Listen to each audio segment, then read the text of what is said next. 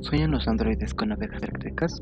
Una historia escrita por Phil Kinder, escritor y novelista estadounidense de ciencia ficción, autor de grandes obras como El hombre en el castillo, Ubik, Una mirada a la oscuridad y Los tres estigmas de Palmer, publicada por el editorial Minotaur.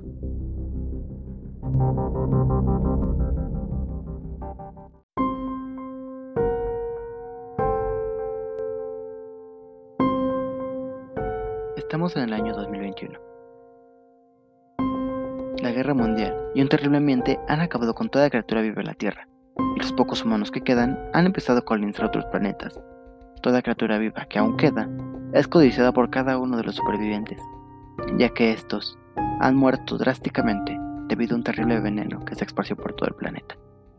A partir de estos años, las emociones de cada persona son controladas por medio de un aparato, que les manda impulsos eléctricos para afectar o alterar su mente y por ende sus sentimientos.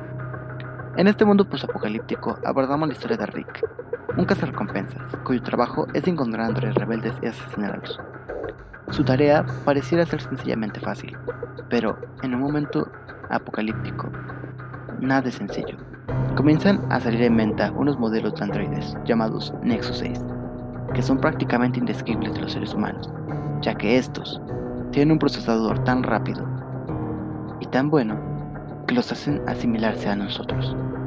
Esto los llevará a buscar los límites entre lo natural y lo artificial, llevando así un viaje que lo ayudará a comprender que nunca perdemos lo que sentimos, no hacemos el esfuerzo de retenerlo en la mente.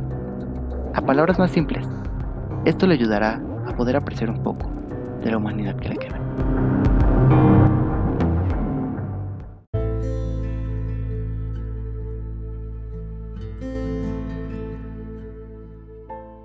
Este libro, a palabras de mi autor y de otros comentaristas, es una de las mejores obras de ciencia ficción que se han escrito, ya que este libro no habla solamente de una historia de desastre y de guerra, sino que trata de darnos un sentido de identidad, nos trata de recordar el sentido de nuestra historia y nos da una oportunidad de poder apreciar todos los valiosos momentos y recuerdos que nos definen entre lo natural y lo artificial, entre lo metálico y lo humano.